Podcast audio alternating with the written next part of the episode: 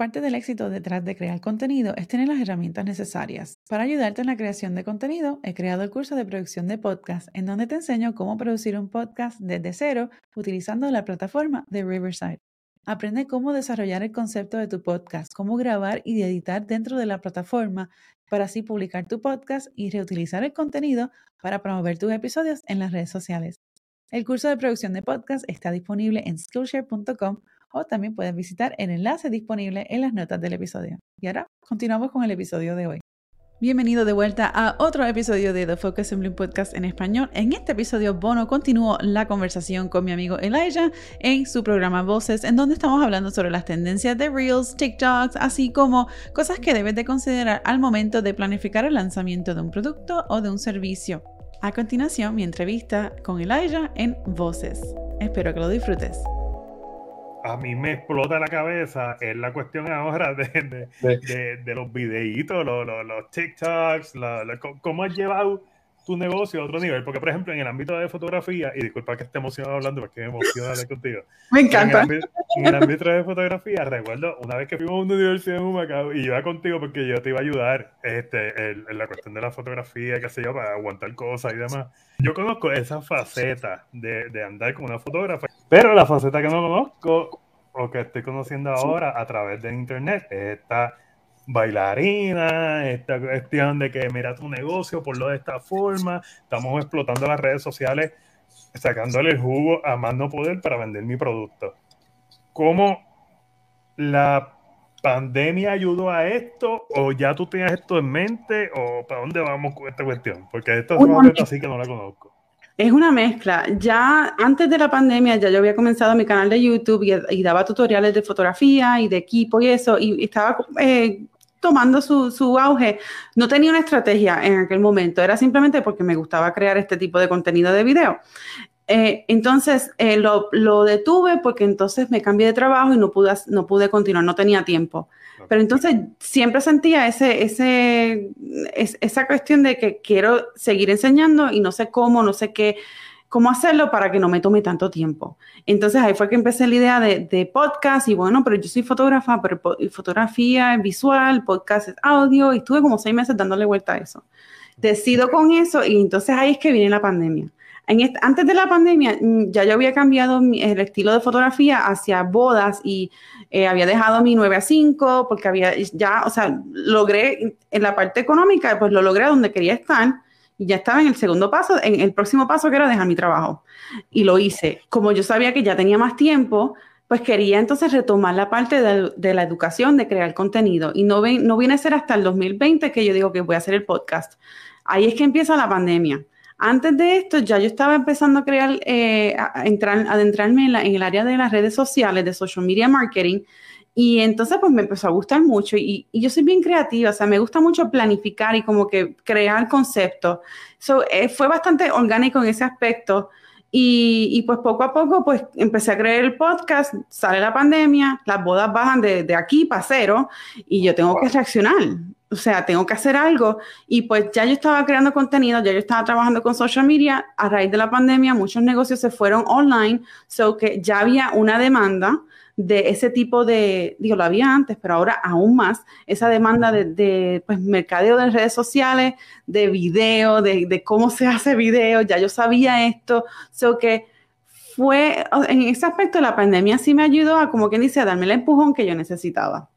Este, Y entonces, pues de ahí poco a poco siguió surgiendo y, y aquí estamos, o sea, básicamente, eventualmente yo yo voy a dejar la fotografía porque pues quiero enfocarme más en la parte del coaching, en la parte de, la educación, eh, ayudando a otros fotógrafos a crear su propio negocio, pero también ayudando a empresarios a, echar su negocio, a poner su negocio en las redes y a cómo sentirse cómodo delante de la cámara.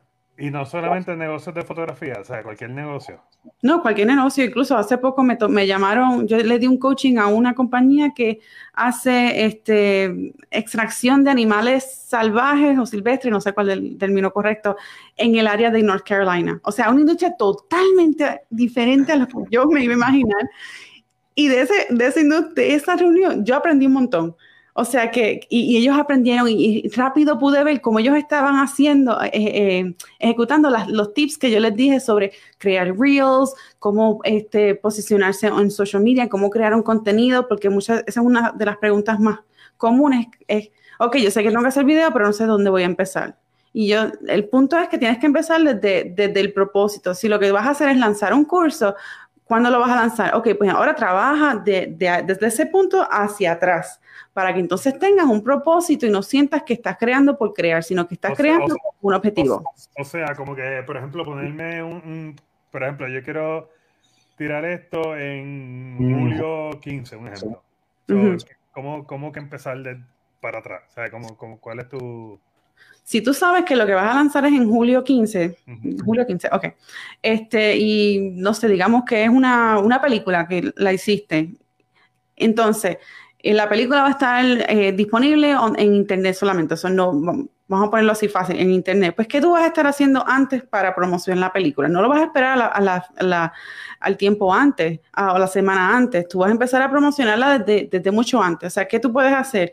Tú puedes crear tras cámara, puedes hacer entrevistas con los distintos actores, puedes, este, eh, si hay otro, puedes crear algún tipo de live como lo que estás haciendo ahora, eh, hablando sobre algún tema que se discuta en esa película, si sobre todo si es un tema, pues digamos, de interés social o algo así, pues tú puedes expandir y puedes crear ese awareness este, en cuanto al tema. Tú puedes incluso estar hablando sobre el proceso creativo detrás de, de la creación de la, de la, película. O sea, estoy, estoy viendo esto como, como un, cinema, un cinematógrafo independiente, que no tienes una casa productora grande, que esos se encargan de hacer todo el mercadeo y todo lo demás. Este, pero entonces tú vas trabajando desde de, julio 15. Eso ya sabes que si lo vas a lanzar en julio 15, pues a, más tardar, o sea, y eso yo diría un mes como mucho, y eso, eso es, es, más, como poco. Yo diría hasta un mes y medio, dos meses antes, haciendo ruido sobre, hablando sobre lo que estás trabajando, para que entonces así vayas, como quien dice, calentando este, la, la audiencia, que no sea que, que, que, sea totalmente de imprevisto y nuevo, sino que poco a poco vas, vas dando esos teasers todas las semanas o cada otra semana en distintas formas para que entonces la gente cuando ya llegue, ya se acerque, ahí sí que tú le das más duro al mercadeo, ya sea con pagando los ads o lo que sea que vayas a hacer, pero trabaja desde ese punto de, desde la meta, que es el lanzamiento, hacia atrás. ¿Y cómo tú haces eso y no causas lo que se, lo que se le conoce como como fatiga en las redes. La, forma en que trabaja el algoritmo en todas las distintas plataformas varía, por lo que aunque tú estés posteando algo en Facebook, en Instagram, en YouTube, en LinkedIn, en Twitter, no todo el mundo lo va a ver y no todo el mundo lo va a ver a la misma vez. Porque, sobre todo porque no todo el mundo está en todas las plataformas y aunque estén en, en cada plataforma, no quiere decir que estén activos diariamente o semanalmente en cada plataforma. Por ende, no, todo, no vas a crear necesariamente esa fatiga de, del contenido, aparte que no vas a poner el mismo contenido todo el tiempo, sino que tú estás mostrando distintos pedazos de contenido. So que también esa es una de las cosas que tienes que tomar en consideración. ¿Dónde está tu audiencia?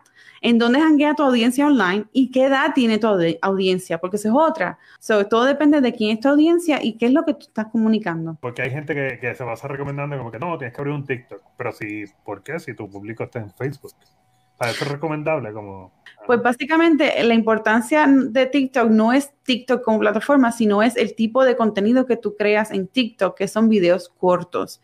Eso es lo que, eso es lo, el nuevo trend en cuestión de video mercadeo, es el uso de videos cortos, porque la atención de nosotros es bien corta. So, estos videos se pueden hacer de una forma entretenida, a la misma vez educativa, y te ayuda, y estas distintas plataformas los están están empujando ese tipo de contenido para ayudar a, las, a, los creadores al, descubrimiento de, su marca. Y por eso es la ventaja de, no ventaja necesariamente, pero por eso es el, enfoque hacia TikTok. TikTok crea muchas tendencias que entonces después se aplican a las distintas otras plataformas. por eso, este, te diría que es como, ok, dependiendo de lo que tú estás haciendo, te conviene que estés en TikTok. Cuando seguimos tu página Focus on Bloom en YouTube, por ejemplo, si yo soy un emprendedor que estoy empezando ahora mismo la cuestión de, mi negocio y, quiero ver eh, cómo yo me puedo eh, presentar en, ya sea en, en, las redes sociales, cómo dirigir mi negocio, mi mercado y toda la cuestión. Eso yo lo puedo encontrar en diferentes tutoriales que tienes ahí o no. Correcto, sí. Y ahora más que todo, más todavía, este, yo en el canal de YouTube Focus and Bloom, yo tengo dos series de, de videos. Uno es el podcast y ahí yo comparto una serie de tips, tutoriales, entrevistas, eh, donde los distintos creadores este, hablan sobre pues, emails, mercadeos, ventas. También tengo eh, temas inspiracionales también porque eso hace falta. Eh, pero también tengo contenido donde estoy hablando de tutoriales de, de de cómo crear un, eh, cómo eh, optimizar tu cuenta de Instagram, cómo iluminar eh, una, un retrato, las partes técnicas, hablando de, distintos equipos de pues, cámara, equipo de audio, etcétera. So que van a ver distintos contenidos y básicamente todas las semanas tengo un contenido diferente. Este, cuéntame un poquito de eso, porque, porque una parte inspiracional en en un canal de, de, fotografía y, y visual y demás. Cuéntame.